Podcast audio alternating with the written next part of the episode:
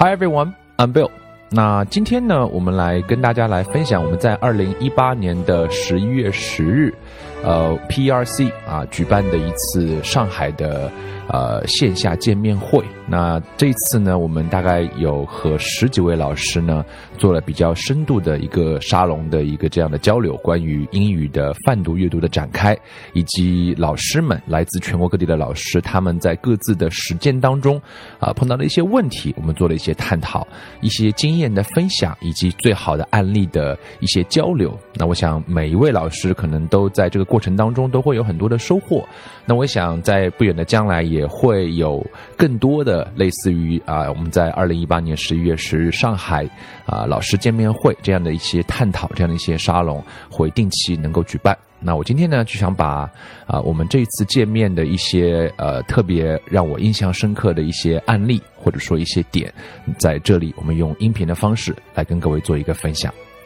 呃，首先我印象非常深刻，我们有一位上海的老师跟我们分享了一个 best practice，就是他会期待去教会他自己的孩子啊，他们自己孩子呢，可能已经四五岁了，可是呢，他依然不能非常好的区分英文的大写和小写，哎，这个小朋友就是分不清楚。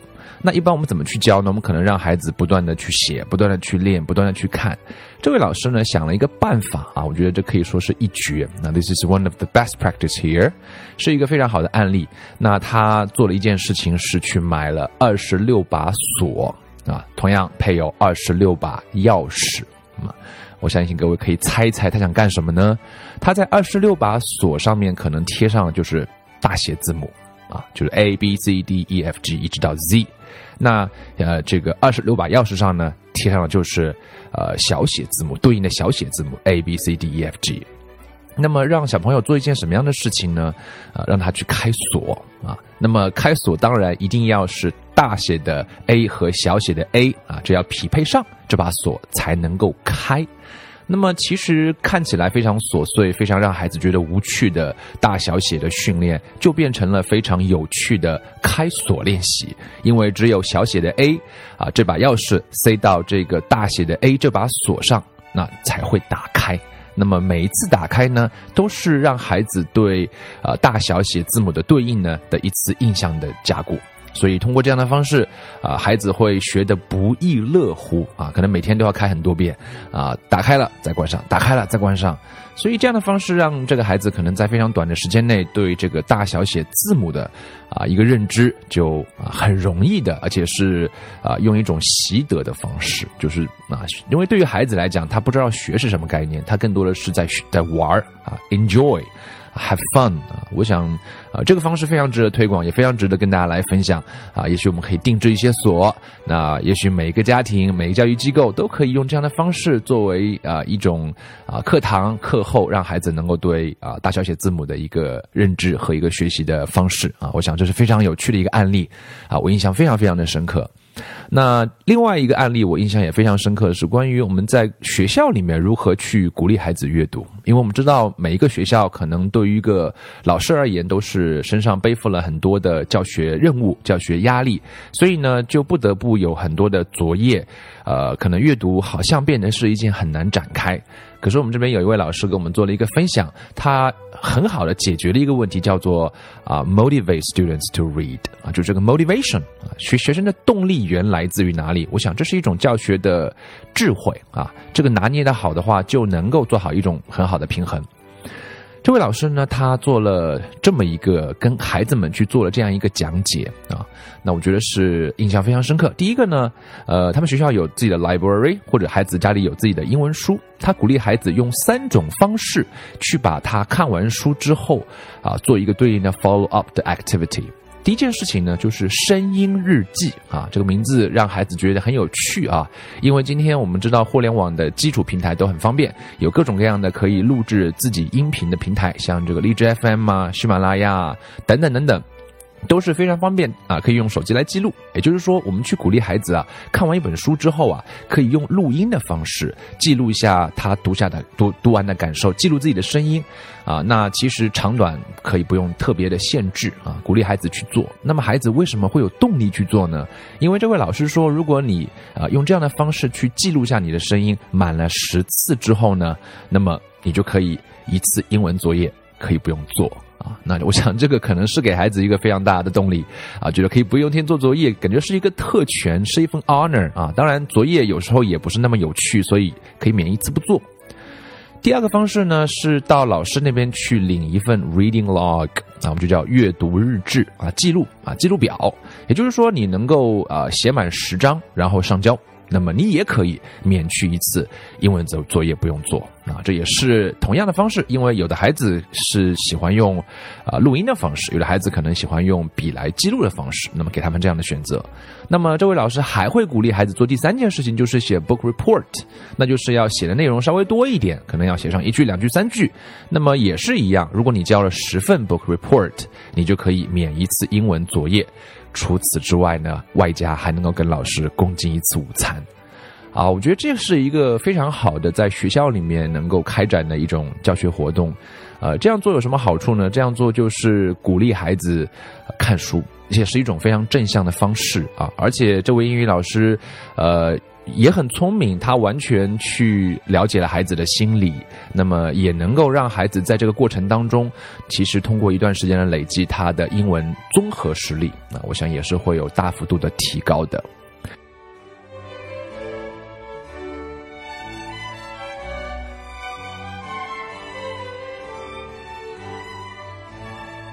Extensive reading 到底是什么？如果字面翻译的话，好像理解成它是泛读。那泛读又是什么呢？我想在这一个嗯 concept 这个话题上面，其实是值得我们每一位老师对这件事情应该有更深刻的一些解读和思考。啊，我最喜欢的是一位老师说，extensive reading is an experience。贩毒，所谓的读就是一种体验啊，这种体验我们是不是能够让孩子能够感受到？这种体验是不是快乐的？会决定这件事情能否长久啊有效的执行下去，能够获得家长和不同的啊身边的大人的支持。那我想这都是一个持久的一件事情。所以关于嗯。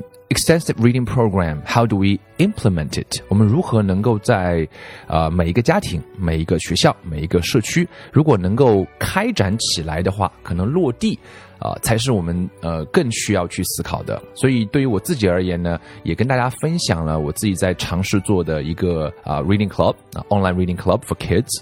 那怎么样来开展呢？那我目前的一个设想啊，我想把这个设想跟大家来分享一下。那我想，呃，先首先切入的一个方式是通过字数量的统计。我想每个孩子在从零基础开始，如果说他的一个很重要的里程碑是要能够读懂《Harry Potter》，那么这样的难度的话，那么在中间是要有很多有效阅读的展开的。那可能有的 milestone 有一万字啊，从一个字都没有读过，读一万字。的各种各样的内容，文学内容，啊，精读内容都可以有。那可能是一个重要的坎儿，可能会要两万字，可能会要五万字，可能会要十万字，可能会要三十万字、五十万字，可能需要一百万字。那么它是一个一个一个不同的里程碑。那我想，在中国绝大部分孩子啊，或者说是有很大一部分的孩子，并没有完成过十万字啊。一个字不读过，可能也不大可能。十万字，十万字是什么概念呢？十万字如果说是，啊，它是一个不多也不少的概念啊。对于一个阅读习惯良好的学生而言，十万字就是一周的阅读量。可是对于一个从来没有阅读过的孩子而言，好像一年读下来也是有一点吃力的。那么更重要的是，他到底该怎么读？读什么呢？这里我做了一个切分啊，首先我们做了一个啊，我们说这个有一个二八理论啊，我们都知道百分之二十的时间做出的事情，往往能够达到百分之八十的效果，所以二八理论切分一下这十万字，百分之二十是精读，intensive reading，百分之八十是 extensive reading，泛读。精读是什么？精读在我看来有点像是我拿着放大镜。我在观看每一个细节，我在啊细嚼慢咽啊这一个故事，这一段文学作品啊这一段文字啊，我可以有啊 vocabulary learning、vocabulary activity 啊 analyze literature、guided close reading 啊，跟你自己的连接啊，等等等等。所以他会把这呃一段文字啊做这样的拆解，也就是说，像我们上课的时候跟孩子去做精读的一个练习一样，两万字。而且呢，我还喜欢这两万字是来自于文学作品，可能来自于像简单的作品，像啊这个 Little Bear、Frog and Toad。啊，等等等等，这样比较容易的文学作品，这是十万字精读的一个难度。那么，呃，用这样的方式学习的方式，啊，能够让孩子完成累计完成两万字啊，那这是这个十万字阅读俱乐部里面啊非常重要的，让孩子能够去呃打下一个基础的一个部分。那么，另外的八万字该怎么做呢？这个 extensive reading，那就需要让孩子啊带上啊望远镜去看。啊，这个浩瀚的儿童文学，那怎么看呢？很多孩子年龄也有偏大，他整本书是啃不下来，太容易呢，好像又没有那么多的兴趣，所以呢，啊，我采取了一个折中的方式，就是节选啊。节选的意思是我可以从一本几万个字的啊英文儿童小说当中节选三百个字左右为一天的泛读量。那这个泛读量，其实呃，我们讲泛读这一件事情听起来是阅读，但是如果我们把它细究一下的话，它完全是听说读写都可以有。为什么这样讲？我首先我们读的这个节选的这个三百字的内容，我是会读给你听的，那么就是练听力。那么听完之后呢，我是要问你问题的。问的这个问题并不是做选择题，而是我问你一些这个故事里面的细节。这个故事是什么时候发生的啊？这个故事里面的这个呃小小主角他喜欢做什么呢？这个故事里面的呃女主角她跟男主角又有什么不同呢？用一些非常具体的问题来提问。这样的问题其实是有两个作用啊。第一个作用呢，让孩子呃能够检测孩子的一个。这个理解理解程度，如果回答问题出现了比较大的偏差，说明他的理解没有到位。那么这样的方式更好的是，我们尽量去保护孩子的自信心，或者说不要让孩子觉得我们是在怀疑他的啊。我们不要问他说你有没有听懂啊？那这个问题其实就是你在怀疑他。而我问他说这个故事里面 What does Jimmy like to do？这个 Jimmy 他喜欢做什么？这个没有任何的怀疑，而是我在跟他探讨这个故事。如果孩子出现了任何的不理解的地方的时候，我们可以再帮助他去在故事里面很容易的把这个问题的答案能够找到。所以，如果听完故事之后怎么练说呢？我问你答，你用声音的方式把这个问题回答，那难道不是练习口语吗？我想是是的。如果在孩子出现偏差，如果还没有很好的理解的话，那下面就可以看到这三百字左右的一天的学习量的语言文字。那让孩子读一遍，难道这不是阅读吗？如果我们让孩子去回答这个问题的方式，不仅是用语音去回答一下，我们还鼓励他用完整的句子来回答这个问题。那么让他写下来，难道不是练习写作吗？那么在这个过程当中，他的啊大小写，他的基本的语法、标点符号，我们都可以在每一个阶段啊有有这个不是一次性希望孩子能够给出一个完美的答案，而是说我们先鼓励他先习惯这样做，渐渐的我们鼓励他要用完整的句子要表达，然后呢你要注意首字母要大写哦，我们要用完整的句子来回答的时候，一个句子的结尾是要有句号的哦。那么，所以从这个意义上讲，泛读也是一件，并不是让啊家长朋友我们要获得家长的支持的时候，我们跟家长沟通的时候，并不是跟他说只是读，只是读，只是读。家长会说那口语怎么办？那听力怎么办？那写作又怎么办？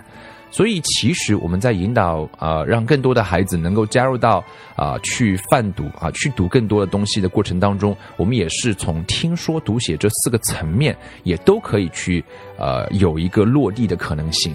所以用这样的方式，每天节选三百个字、四百个字、五百个字，一般都在三百到五百字的区间范围之内，一年应该会非常轻松的可以拿下八万字的泛读，而这些所有的内容都是来自于全世界的孩子都会喜欢的这些 popular 啊，kids literature，来自这些儿童文学，可能是 Two Times the Fun，啊，可能是 Frindle，啊，可能是呃这个 like Hatchet Holes，啊，都是这些非常棒的作品。这些作品呢，可能对于一个没有长期阅读习惯的孩子而言，一下子整部头是啃下来是有困难的。所以呢，我们把它节选，我们把每一段节选还做了两两种呃语速的朗读。第一种是正常语速啊。第二种呢，就是带有预告性质啊，这个预告还是用中文来进行解释的。比如说，我们今天听到的故事呢，将是选自于这本书《Two Times the Fun》。在这个故事里面呢，有两个主人公，他们是一对双胞胎，Jimmy and Janet。虽然他们是双胞胎，可是呢，他们喜欢的东西可是非常的不一样的。所以在听今天故事的过程当中，请小朋友们留心这两个问题：What does Jimmy like to do? Jimmy 他喜欢做什么呢？What does Janet like to do? Janet 他又喜欢做什么呢？啊，当我这样解释完了之后，为这个故事的理解其实已经做下了铺垫，然后我再用慢速把这三百到四百字左右的节选故事让孩子进行一个聆听。听完之后，下面会有文字文稿，可以来进行回答问题、打卡。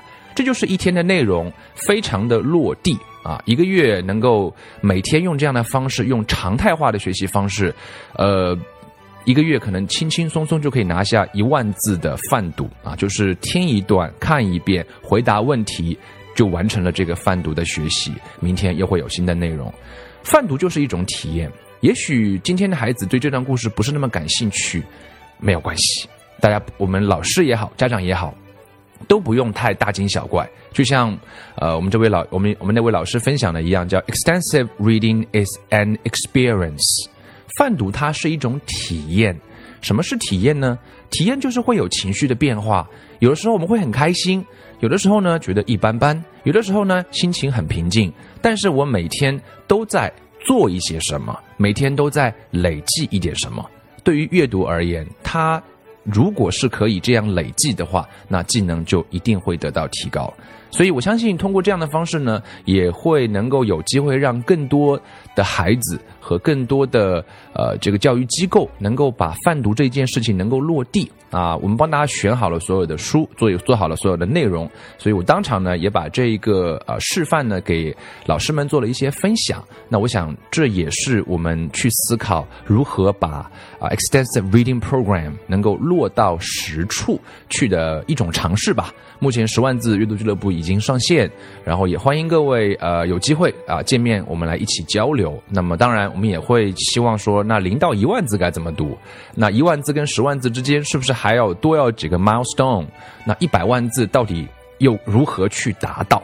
那我想这些也都是有待于啊 Perk 在未来能够有机会来到不同的城市，跟不同的老师来做更多的交流，我们来群策群力啊，一起来共同推进啊整个中国教育呃泛读部分、英语学习部分的呃添砖加瓦吧，让这件事情做得更好玩啊，一群人可以走得更远啊。一个人走得更快嘛，一群人可以走得更远。所以，二零一八年十一月十日上海站的线下见面会，啊，我感受比较深刻的，以及想跟大家来分享的内容，就想做成这样一期节目，啊，供各位啊参考，希望对各位有一点小小的启发。